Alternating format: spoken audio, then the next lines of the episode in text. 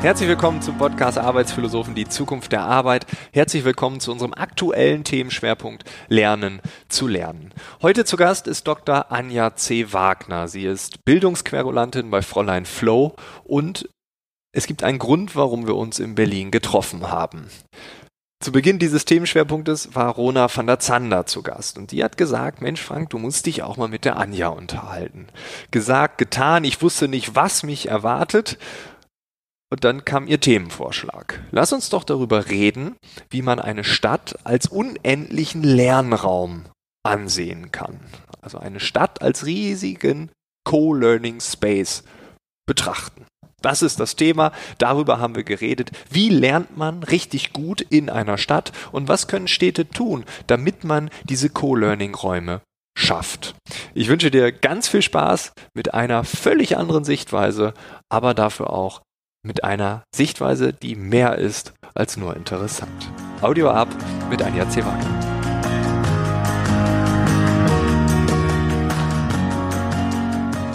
Kann eine Stadt ein Co-Learning Space sein? Also kann eine Stadt sich so sehen oder müssen wir Bürger eine Stadt zu sehen.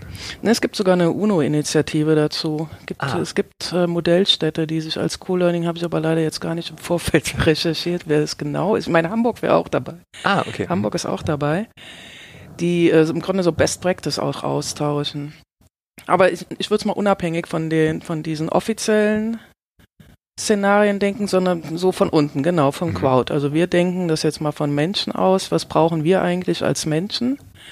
Um Gesellschaft mitzugestalten, weil das wäre immer so mein Anspruch, dass äh, wir Menschen die Rahmenbedingungen an die Hand geben, damit sie selbst die Gestal Gesellschaft gestalten können, in der sie selbst leben. Und zu gestalten gehört halt automatisch lernen, weil ohne Lernen kein Gestalten, oder?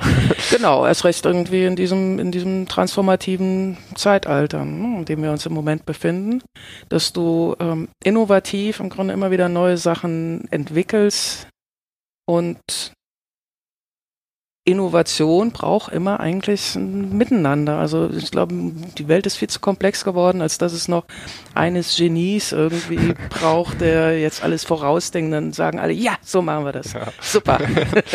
Sondern wir werden das nur irgendwie gestalten mit, der, mit dem gesamten Talent, mit dem gesamten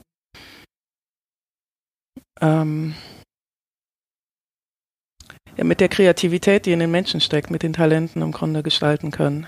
Und die muss man irgendwie, dafür braucht man Rahmenbedingungen, um das zu heben, damit die Menschen sich austauschen und äh, was Neues schaffen. Und das muss man auch zulassen wollen. Also ist ein reger Austausch, ein zufälliger Austausch vielleicht auch, ein zufälliger Austausch in einem gewissen Rahmen immer die Voraussetzung für Lernen oder eine Voraussetzung für Lernen? Ja, also es kommt immer auf die Perspektive an, von der wir aus, aus der wir heraus wir sprechen. Also wenn wir aus Sicht einer Person sprechen, also weil den, der mhm. Podcast heißt ja, glaube ich, lernen zu lernen. Ne? Wie, genau. wie lerne ich lernen zu lernen? Ja. So, das ist die Perspektive der einzelnen Person. Wie lernst du das? Indem du dich immer wieder neuen Herausforderungen stellst und versuchst, diese irgendwie zu lösen wie auch immer. Entweder, dass du dir das Know-how drauf schaffst, die Fähigkeiten drauf schaffst, die Fertigkeiten drauf schaffst und eventuell das vielleicht bei anderen siehst, also die Erfahrung irgendwo sammelst und dafür musst du immer wieder dich in Kontext hineinbegeben, die neu sind für dich. Weil nur dadurch entsteht Herausforderung. Wenn du immer, dich immer wieder in deinem eigenen homogenen Kreis bewegst, entwickelst du dich nicht weiter, lernst du nicht. Hm. Du weißt ja schon alles. wenn du also dich hinaus begibst aus deiner, also es ist ja, gibt's ja immer diesen Spruch, diese, ne, also aus der Komfortzone raus irgendwie. Aber da ist schon was Wahres dran. Also sich halt wirklich immer wieder herauszufordern, ich will was Neues, ich möchte irgendwie das und das lernen. Und dann sich in diese Kontexte hineinzubegeben. Und dann ist halt natürlich, das ist natürlich dann der Zufall, der dich dann dazu bringt, auf einmal anders zu denken, als so, wie du bislang gedacht hast. Und dann fängst du an, das neu zu durchdenken, dir ein neues Konzept zu gestalten. Im Idealfall dann halt mit anderen gemeinsam, dass man sich halt wie in so einem Brainstorming-Prozess immer weiter treibt und immer weiter treibt und auf einmal, ja, so könnten wir es machen, den nächsten Schritt gehen. Aber auch wiederum nur zusammen. Ich glaube, also Innovation und Kollaboration gehört zusammen, Innovation und Kreativität gehört zusammen und dafür braucht es mhm. immer unter verschiedene Menschen.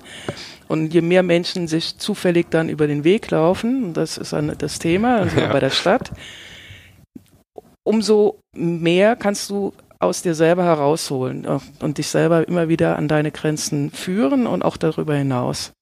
Dafür brauchst du halt diese anderen Menschen. Wenn du immer den gleichen Menschen begegnest, kannst du nicht über dich hinauswachsen. Würde ich jetzt mal als These dahin. Äh, ja, und das heißt, Berlin hat die besten Voraussetzungen in Deutschland, um die innovativste Stadt zu werden, weil es die meisten Einwohner hat und damit ja auch die meisten Individuen. Ähm, gleichzeitig könnte dieses Prinzip ja auch für jede Kleinstadt gelten, also auch 50 oder 80.000 Einwohner. Ich kenne ja nicht alle. Also auch hier bin ich ja oft in meiner eigenen Bubble, gleich und gleich gesellt sich gern und äh, äh, ja, die Sportler treffen sich mit den anderen Sportlern und die Schachleute mit den Schachleuten. Und dann gibt's vielleicht Überschneidungen, aber tendenziell ist ja auch alles schnell eingefahren. Also Zufälle sind doch dann etwas, was eine Stadt ausmacht, oder?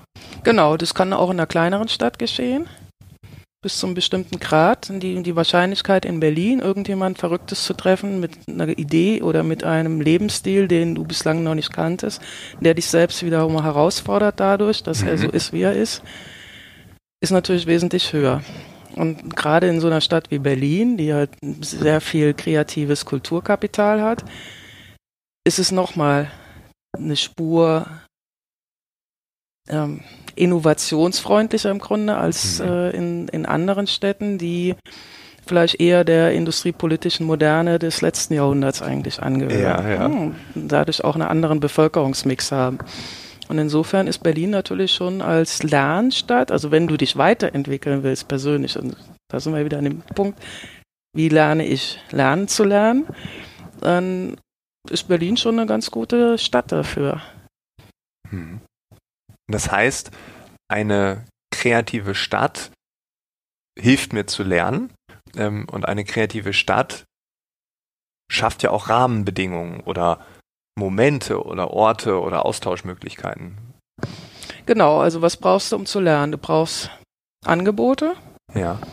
Die können online sein oder in Präsenz. Das ist natürlich in einer großen Stadt hast du mehr Angebote, aber online haben wir ja auch schon eine ganze Menge.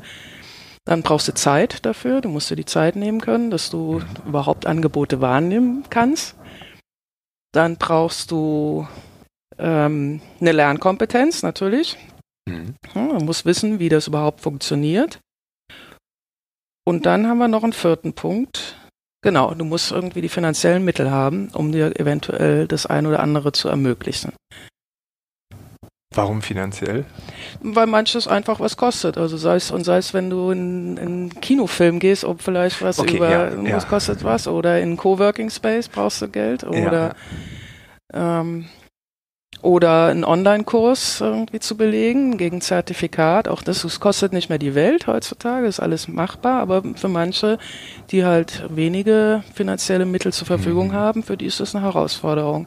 Und da könnte man, dann kommen wir zu den Rahmenbedingungen natürlich, dann durchaus diesen Menschen auch bestimmtes Budget zur Verfügung stellen, damit sie sowas auch nutzen können für solche Zwecke.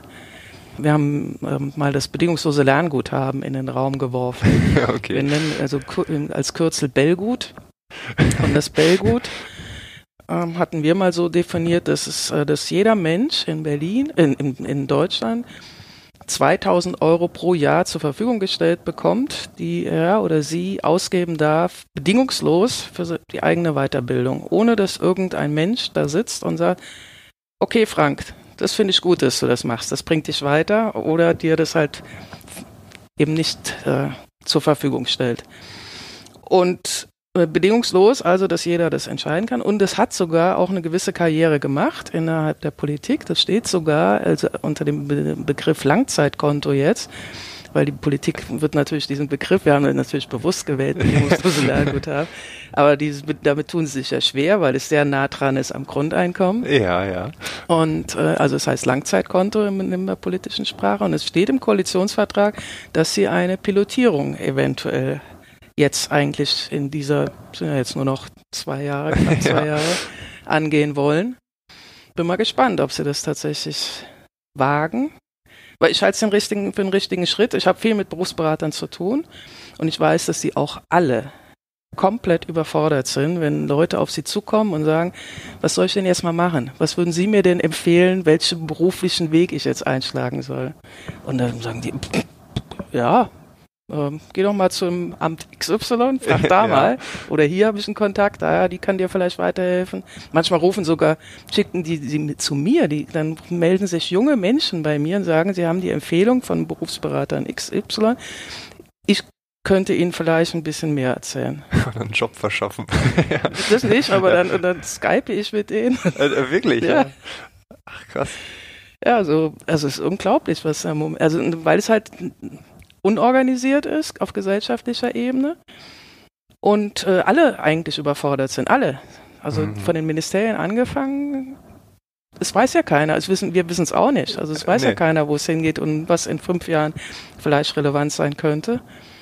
Ja, und damit darauf die Leute vorzubereiten und dann aber gleichzeitig haben wir ja dieses Gerüst aus dem 20. Jahrhundert, irgendwie so, wie wir uns organisiert haben als mhm. Gesellschaft, mit all diesen ganzen Maßnahmen und Berufsbildern und allem Schnickschnack was heute vorne und hinten nicht mehr funktioniert. Das sehen auch alle, dass es nicht mehr funktioniert, aber wie dann? Genau. Ja, da müsste man bereit sein, Tabula Rasa zu machen oder zumindest mal das Gedankenexperiment durchzugehen. Wie, wie sähe die Welt aus, wenn wir es ganz neu aufsetzen würden?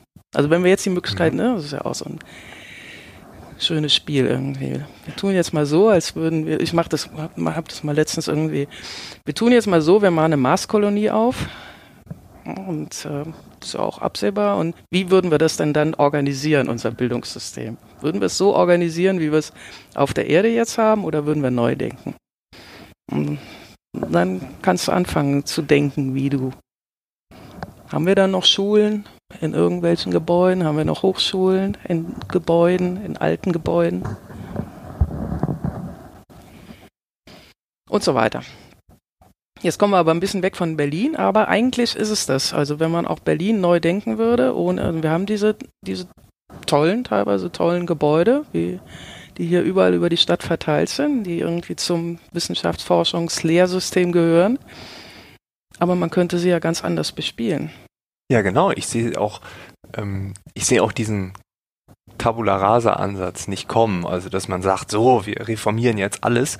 Also, ich glaube, dass Systeme halt so einen, so einen schleichenden Prozess erleben und von anderen Systemen optimiert werden beziehungsweise überholt werden. Ne? Also wir haben ein System, das stirbt langsam aus, weil ein anderes die Menschen dahin zieht. Und wenn wir jetzt sagen, die klassische Ausbildung, die klassische Weiterbildung nach Katalog XYZ, das nimmt ab, weil es nicht mehr praxisnah ist, weil die Berufsausbildung wurde 1985 definiert. Wir leben aber heute in 2020. Es gab nie eine Anpassung oder das letzte Mal 1996, wie in der, im Hotelgewerbe äh, ich neulich mal ein Beispiel gehört hatte. Und äh, jetzt gibt es Städte, die sagen, wir sind große Lernfelder dann können die doch das alles ablösen. Also nehmen wir jetzt mal an, Berlin, das ist jetzt unser Case hier. Junge Menschen kommen hierher, lernen, zu lernen, lernen Dinge über die Welt, über ihr Leben, über die Arbeitswelt, über die Wirtschaft, wie man Zusammenleben gestaltet, wie man Gesellschaft gestalten will. Dann brauche ich doch keine Berufsberater mehr. Ich weiß es dann ja wahrscheinlich in dieser neuen Welt, um, um dieses Schwarz-Weiß-Denken aufzumachen, viel besser. Oder ich bin näher dran am Puls der Zeit, mhm. am Zeitgeist, ja. Berufsberater werden ähnliche Entwicklung nehmen, wahrscheinlich wie diese die Lehrer, also so als Coaches eher so zur Verfügung stehen, Menschen mhm. zu zeigen, wie sie, also diese Lernkompetenz, die muss man natürlich irgendwie ausbilden, ausprägen, mhm. auch immer wieder anpassen vielleicht irgendwie an die aktuellen Erfordernisse Dazu müsste man aber selber auch halbwegs in der Richtung schon unterwegs sein, um das anderen vielleicht als Weg zu weisen. Hm. Wenn wir statt als Co-Learning Space sehen. Und wenn wir uns anschauen, wie wir, du wahrscheinlich genauso wie ich, und auch unser, unser Umfeld, unsere Netzwerke, wie die aktiv unterwegs sind im Moment. Das werden wahrscheinlich viele von deinen Hörern auch so wahrnehmen, dass sie auf Meetups gehen, dass sie auf Barcamps gehen, dass sie sich auf YouTube weiter, also weiterbilden. Mhm. Kann man jetzt weiterbilden nennen, also je nachdem, mit welcher Intention man das ja, betreibt. Was man anklickt. Ja. Und so weiter. Also wir haben dieses ganze Netz. Wenn man, wenn man Glück hat und weiß, wie man sich so ein Personal Learning Environment da auch aufbaut, wie man sich ein Netzwerk aufbaut, was qualitativ ist, was einem auch Inhalte zuliefert, die man selbst für relevant erachtet und von, also mit Menschen, die, von denen man selber auch lernen will. Und auch da immer wieder über seine Grenzen hinausgeht, sich auch mal Sachen anschaut, die einem nicht 100% gefallen, mhm. aber die einen herausfordern, irgendwie zu überlegen, warum gefällt dir das nicht oder vielleicht ist doch was dran. Und damit das zu lernen und dann sich da zu bewegen und sich dann entsprechend seine Herausforderungen dann auch in der Stadt zu bewegen. Also es gibt ja noch ein nöcher Angebote hier. Ich habe mal jetzt im Vorfeld hier zu dem Podcast überlegt, äh, weil es gibt ja immer viele, die wollen dann so eine zentrale Stelle haben, wo dann alles aufgelistet ist. Ne? Ja, genau, so genau. idealtypisch, so wie in der City oder im Tipp-Magazin, wo dann alle Konzerte aufgeführt werden. So könnte man sich ja auch vorstellen, dass es eine Seite gibt im Netz, wo alle Bildung heute. Ja, alles, alle ja. Gespräche, alle Möglichkeiten, wo man hingehen kann, Kurse, alles, wo alles gelistet ist. Es wäre ja eine, eine, eine, so eine Vielfalt, die könntest du ja gar nicht an einem Tag nee. lesen. Nee. Das heißt, du bräuchst dann auch wieder ein und ich meine, es gab ja immer wieder die Versuche und die sind nicht zu Unrecht am Schluss eingestellt worden. Gab mal lange hier so eine Weiterbildungsdatenbank in Berlin, auch in anderen Bundesländern. In Berlin ist sie eingestellt worden, weil die war nicht handelbar. Die war, das sind dann auch so Asbach-Uralt-Systeme, also in den 80ern, völlig unsexy sind, wo du auch nichts findest. Und äh, das ist auch wiederum systemisch bedingt. Warum die so aussehen, ist, weil die das halt ausschreiben müssen. Ne? Und dann kriegt mal derjenige, ja, der den ja. günstigsten, den, das günstigste Angebot einreicht, kriegt dann halt den Zuschlag. Entsprechend sehen die Systeme halt auch noch aus. Also es ist, also man müsste wirklich richtig mal hier mit dem mit dem Kamm durchgehen. Ja gut, okay, das heißt, wir haben die einzige Chance, also es gibt keine zentrale Plattform, die wird es auch nie geben hier für Berlin, sondern wir müssen also die Kompetenz an den Einzelnen binden. Der muss befähigt werden, mit der Vielfalt und dieser Diversität umzugehen. Und das geht eigentlich wirklich nur über dieses Lernnetzwerk, was man sich selber aufbaut, mhm. an relevanten Netzwerkknoten, mit denen man, von denen man lernt und die einem im Grunde gute Sachen zutragen und sagen, boah, gestern war ich bei Frank Eilers. Ja. hab den Vortrag gehört und dann, wenn du das nächste Mal siehst, ah, Frank, es spricht jetzt in meiner irgendwo, irgendwo, da gehe ich doch mal hin und dann mhm. höre ich mir das an. Und ich glaube, nur so kann es funktionieren. Und das müssen die Leute lernen, dieses für sich aufzubauen, wie sie selber ticken, wie sie sich Sachen aneignen können und das dann halt immer wieder reflektieren, damit sie selber da sich weiterentwickeln. Ich habe auch mal überlegt, was zählt denn zu so einem Lernnetzwerk? Also wir könnten sagen, ich habe überlegt, wie lerne ich? Und ich habe irgendwann mal mich als äh, ähm, ein Mann lernende Organisation äh, betitelt, äh, die aber ja ganz viele Knotenpunkte nach außen hat, sonst würde ich ja nicht mehr lernen. Ne? Der Podcast gehört dazu, diese tollen Gespräche, die ich machen darf, die Gespräche vor den Vorträgen, danach, wenn Zuschauer ankommen, Fragen haben, Einwände haben ne? und so weiter und so fort. Ähm, Dinge, die entstehen Einfach durch verschiedene Zufälle.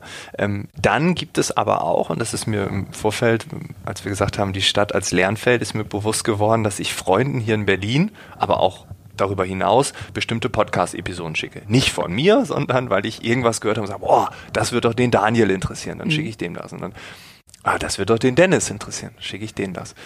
YouTube genau das gleiche. Bestimmte Magazine oder wo, wo ich sage, diesen Artikel, den musst du lesen. Und wenn man das mal anstößt, dann gibt es ja was zurück. Weil die Leute ja denken, Mensch, der schickt mir wie jede Woche irgendein Video und ich habe jetzt von diesen zehn zwei angeguckt und ja, die haben mir auch geholfen. Also bin ich jetzt auch mal in der Bringschuld. Ne? Also da kommen ja dann schlechte Gefühle und so ins Spiel oder einfach die Freude am Teilen. Und dann merkt man auf einmal, dass ganz viel zurückkommt. Und Menschen einem was Gutes wollen. Und dann, glaube ich, steigt auch dieses Vertrauen. Das ist bei mir dann irgendwann so passiert, dass ich ähm, festgestellt habe, ähm, ich vertraue denen, weil die mir vertrauen.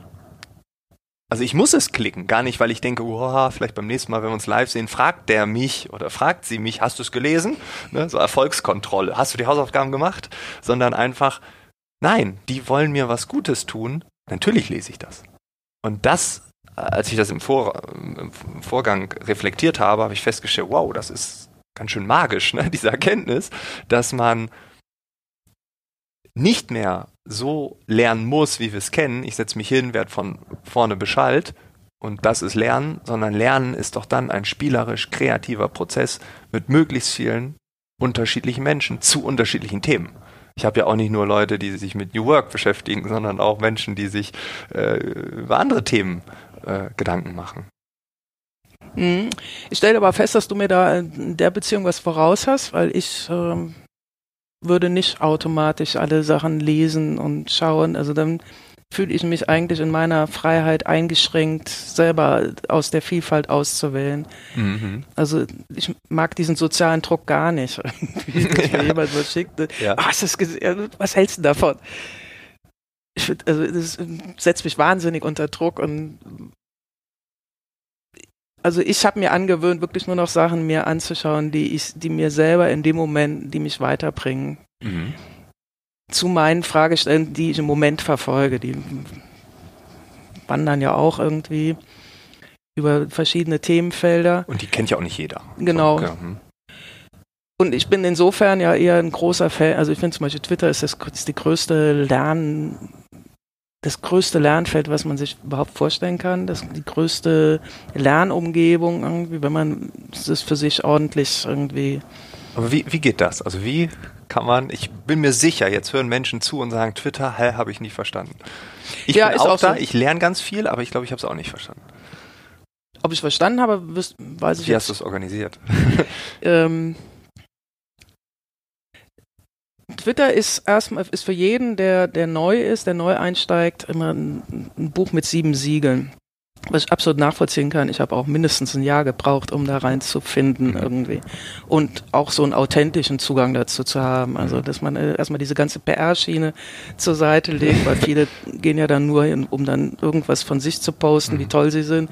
Das muss man erstmal ablegen und dann muss man sich ein, ein Netzwerk erarbeiten und gucken, mit wem man irgendwie, von wem man gerne, mit wem man gerne zusammenarbeiten will, quasi mhm. virtuell und von wem man lernen will.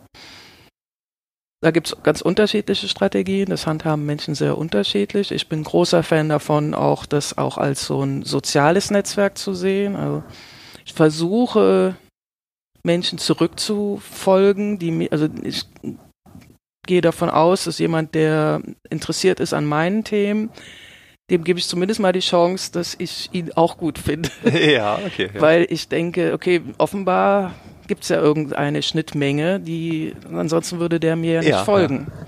Und dann schaue ich mir das an und vielen folge ich auch dann zurück oder versuche irgendwie auch ihre Themen irgendwie mit dem Auge zu verfolgen. So, und dann ist es ja so, dass du dann irgendwann so viele hast, dass du gar nicht mehr jeden einzelnen Tweet sehen kannst und dann hast du halt diese ganze diese äh, Erkenntnisschleife, die jeder von uns durchlaufen hat, das kannst nicht alles mitkriegen. genau, genau. Alles, was wichtig ist, kommt auch noch ein zweites Mal und ein drittes Mal und ein fünftes Mal. Und so lernst du irgendwann damit umzugehen und das eigentlich im Grunde, also ich lese es, wenn ich in der U-Bahn bin irgendwie, da lese ich zum Beispiel Twitter, also ich sitze jetzt nicht irgendwie am Schreibtisch und verbiete den ganzen Tag Twitter, sondern so, wenn es dazwischen passt irgendwie. Das, ne? Und ähm, ja, und dann, du lernst im Grunde, ich weiß nicht, das, das ist ja so ein Phänomen. Ich habe mich mal eine ganze Weile irgendwie im Halbjahrestakt immer mit unterschiedlichen Themen beschäftigt. Und wenn du dir so ein neues Thema setzt, was auch immer es sein mag, in dem Moment, wo du sagst, ich würde mir gerne mehr zum Thema, was auch immer, irgendwie Fledermaus, keine Ahnung was. Ja. In dem Moment siehst du überall, dass Menschen über, auf einmal über Fledermäuse sprechen. Ja, ja. In dem Moment, wo du das dir bewusst machst, wenn du das mal verstanden hast, dass egal welches Thema du dir setzt, auf einmal wirst du aufmerksam darauf und das bewegt, das verfolgt dich sozusagen. Und dann kannst du das sammeln und, und so nach und nach kriegst du ein Bild von einem, von einem Themenfeld, wo du, als du gestartet bist, null Überblick Ja. hattest.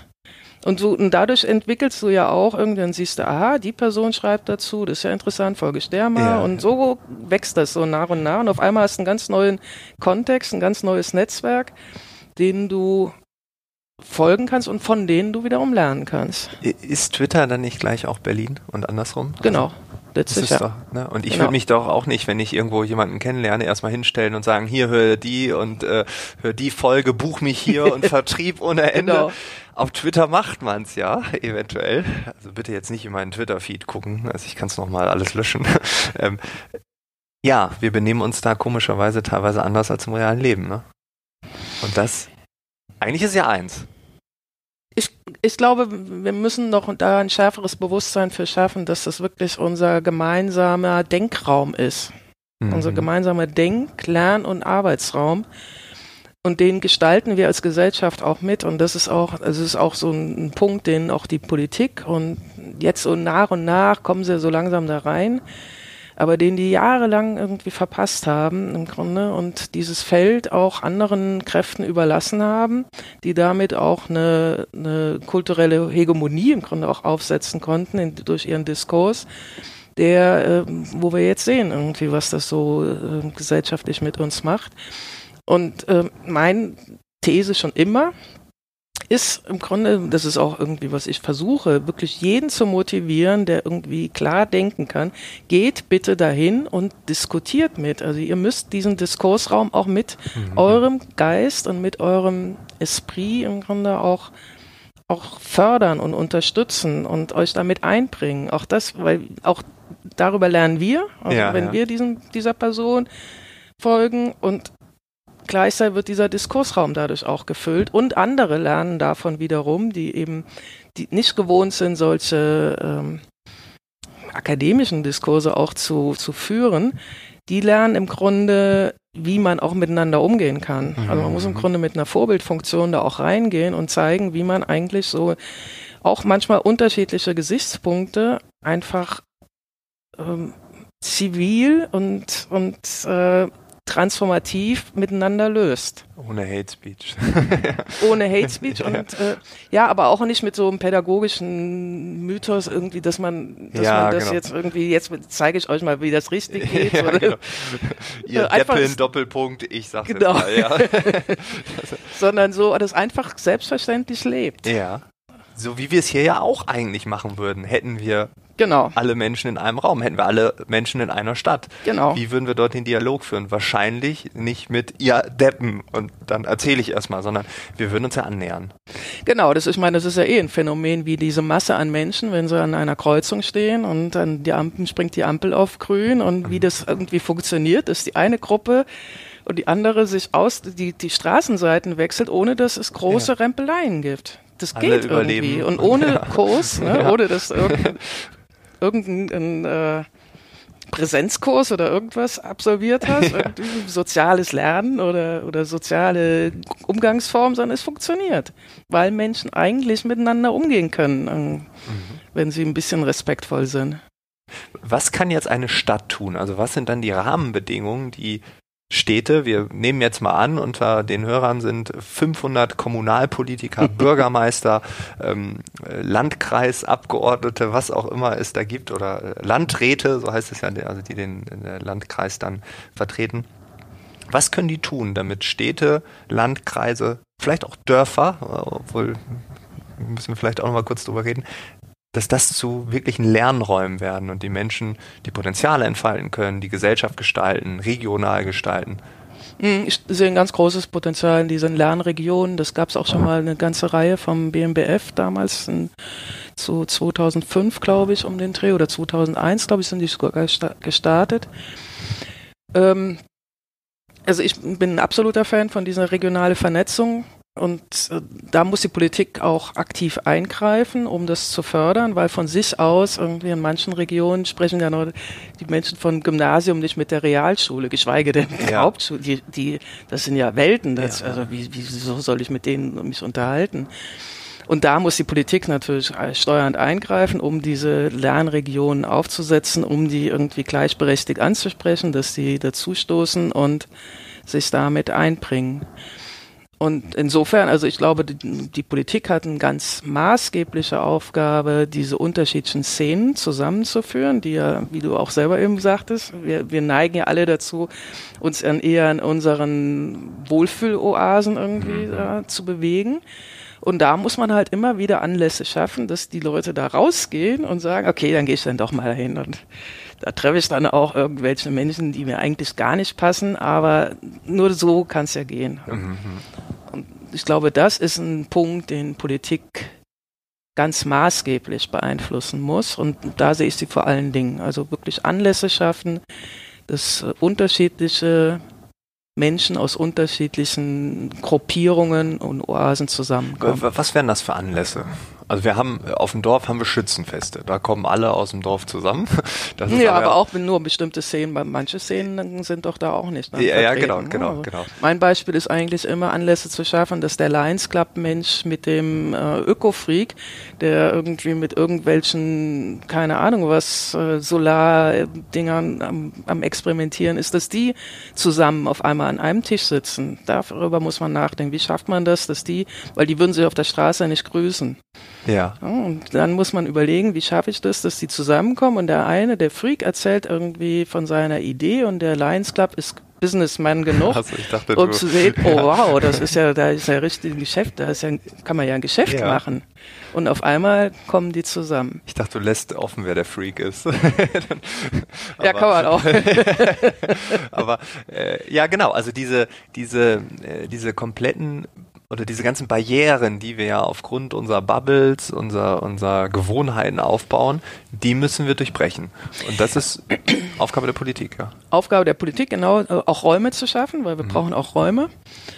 Ich weiß nicht, ob du schon in letzter Zeit mal hier in den Bibliotheken warst. Die, die sind wirklich, werden extrem gut angenommen. Die sind unglaublich überlaufen, was ich sehr was mich freut. Mhm. Und man weiß auch, man, den Bedarf kennt man auch in Berlin. Und die äh, Amerika-Gedenkbibliothek, die soll ja jetzt so zu einer ganz großen Bibliothek ausgebaut worden, werden. Das ist aber vor 20 Jahren ist das beschlossen worden, dass man sowas haben will. Jetzt sind die Planungen so weit, dass man damit starten kann. Okay, ja. Und jetzt würde man das aber auch schon wieder ganz anders gestalten, weil jetzt weiß man, dass man eigentlich diese Zentren, dass man nicht so eine Zentrale, so ein, so ein Riesenhochhaus braucht, sondern ganz viele kleine, ganz ja. viel dezentrale, ja, die, äh, um halt diesen Menschen vor Ort dann mhm. dabei zu helfen. Die gibt es zwar auch, diese Stadtteilbibliotheken, aber die sind die sind wirklich am besten. Also wenn du da reingehst, was toll ist, irgendwie die ganzen Kiddies sind da drin und das ist wirklich toll. Aber äh, dafür brauchst du viel mehr. Mhm. Also in, in Helsinki ist das, glaube ich, gibt es diese tolle Bibliothek. In Aarhus in Dänemark gibt es eine ganz tolle, große.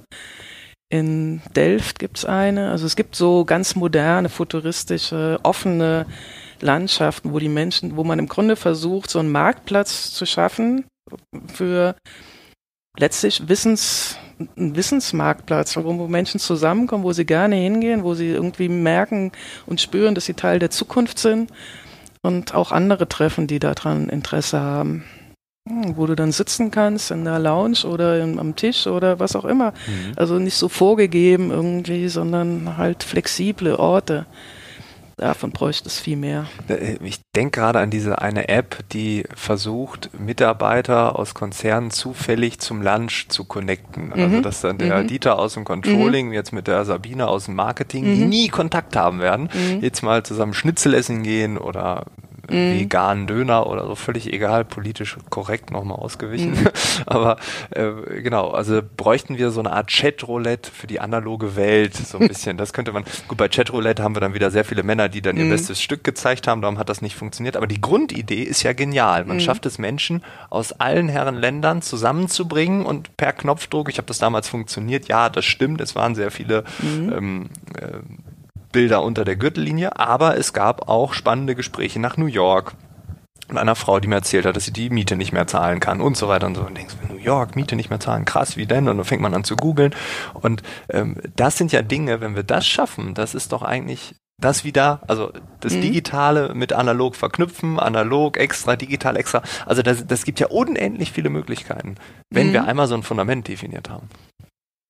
Ja, wobei ich mich davon nicht so von so einer App irgendwie abhängig machen lassen wollte. Ich tendiere sehr stark dazu, wir müssen im Grunde die, die Kompetenz wirklich an die Menschen binden. Die, nur wenn wir jeder einzelne von uns individuell mit seinen je unterschiedlichen Talenten sich einbringen kann in die Gesellschaft, werden wir keine konformistische haben und werden, mhm. weil wir brauchen diese unbedingt diese Innovation.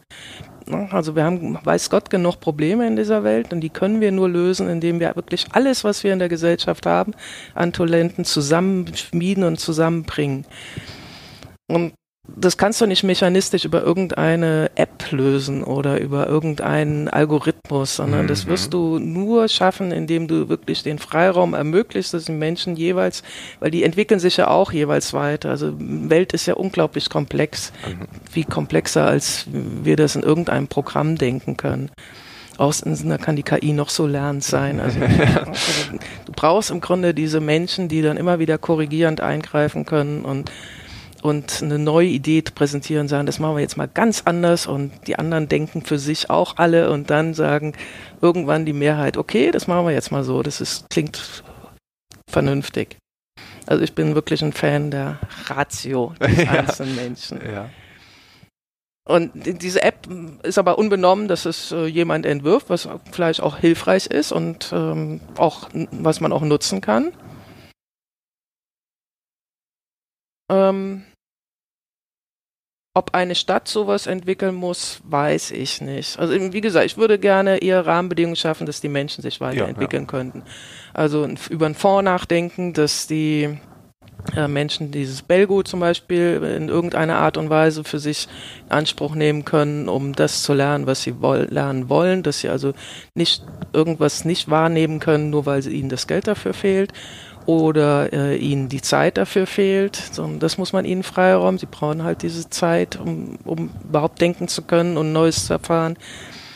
Dann ähm, gibt es zum Beispiel auch ganz tolle Beispiele irgendwie in in äh, München zum Beispiel, irgendwie, was da im Moment passiert, rund um diesen, das habe ich gestern habe ich das erst geschrieben über diese ähm, Garching, über diesen Campus Garching irgendwie, wo die TU München und die und Makerspace und Entrepreneurship, die werden in ganz in enger räumlicher Nähe zueinander im Moment aufgebaut. Und das geht jetzt, die werden auch noch ein ähm, einen Bau mitten in der Stadt irgendwie in München platzieren, um im Grunde diese Forschungsergebnisse aus der Robotik, aus der KI, aus dem Entrepreneurship wiederum an Unternehmen vor Ort zu tragen. Ja, ja. Solche Modelle mag ich irgendwie. Die, das ist regionales Denken. Regionales ja, Denken, Einbindung aller Beteiligter. Genau, genau. niedrige Zugangshürden. Ja, ja. Weil irgendwie du musst nicht Professor sein, um es zu verstehen, du musst um auch kein Student genau. sein, ja, genau. du musst auch kein mhm. Abitur haben, sondern du kannst da einfach irgendwie, das ist so aufbereitet und so muss es eigentlich sein, dass mhm. ich daran teilhaben kann. Und davon, so funktioniert das Silicon Valley, so funktioniert ne, in China, diese ganzen Sonderwirtschaftszonen sind auch so aufgebaut, dass mhm. du halt es schaffst, irgendwie Regionen, irgendwie, wo viele Menschen dann halt sind, da sind wir wieder an dem Punkt, Menschen zusammenbringen, Infrastruktur ihnen zur Verfügung stellen, so dass die voneinander, miteinander lernen und was Neues hochziehen. Und es funktioniert in meinen Augen wirklich primär über Verdichtung. Also pro Stadt absolut pro Stadt oder man kann jetzt, also sagen wir mal, großzügig Metropolregion. ja, oder? auch politisch gut ausgewichen. so, und ähm, das ist absolut wichtig. Und wir werden irgendwie, die, also systemimmanent irgendwie immer innerhalb des Kapitalistensystems brauchen wir halt diese Innovation auf mhm. diesem kulturell, äh, in diesem kulturellen Kapitalismus. Und äh, der entsteht im Grunde in den Köpfen der Menschen aus, ne, aus, diesen, aus diesem Zusammenschluss, hatten wir ja am Anfang. Kreativität, Kollaboration, Bezie zwischenmenschliche Beziehungen, Zufallsprinzip und so weiter. Das musst du schaffen. Wie optimistisch bist du, dass das geschieht, dass Berlin die Wissensstadt oh, Europas ich, wird? Ich habe das Gefühl, dass sie auf einem ganz guten Weg sind. Also es passiert einiges. Es muss natürlich auch noch viel in den, also wir haben ja auch weiterhin diese alten Betonköpfe in diesen alten Institutionen, die mhm. natürlich nicht einfach so weichen werden, haben wir ja eben auch schon drüber ja, gesprochen ja. werden. Wir brauchen also attraktives System, was daneben hochgezogen wird, mhm. was irgendwann attraktiver ist, als, als das alte.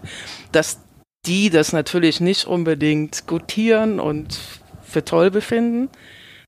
Habe ich auch schon selber am eigenen Leibe erlebt. Also das äh, freut nicht jeden, ganz und gar nicht. Und die kämpfen mit allen Klauen im Moment. Klar. Aber ähm, auch, dass sie kämpfen, ist doch auch schon ein Zeichen. Ja, auf jeden Fall. Hm. Und das stimmt uns optimistisch, oder? Würden sie Ich nicht kämpfen, schon. Ich wären glaub- wir ja nicht weit. Ich äh, glaube schon an, Ja. an uns Menschen. Also wir müssen uns aber bewegen. Und das tun wir. Das tun wir. Vielen Dank. Ich danke dir für die Einladung Danke, dass du uns in deine Welt hineingezogen hast. Und, in äh, das meandernde Denken. ja, ich glaube, es war mehr als genug Denkanstöße für eine Woche. Und ich kann mir vorstellen, dass das eine Episode ist, wo äh, so manche Zuschauer, Zuhörer dann schreiben, Frank, die musste ich nochmal anhören. Manchmal gibt es das, das freut mich immer ganz besonders. Und ja, nochmal, vielen Dank. Danke, Frank. Danke. Das war das Gespräch mit Anja C. Wagner. Wenn du ihr folgen möchtest bei Twitter, bei LinkedIn, bei Facebook, bei Instagram und so weiter und so fort, alle Infos sind natürlich in den Shownotes verlinkt. Wenn du die anderen Themenschwerpunkte dir anhören möchtest, zum Beispiel Arbeit woanders, Kapitalismus neu gedacht, Zeit versus Geld, dann findest du dies auch in den Shownotes hinterlegt. Ich wünsche dir eine schöne Woche. Wir hören uns am nächsten Mittwoch wieder. Bis dahin alles Gute. Ciao, ciao.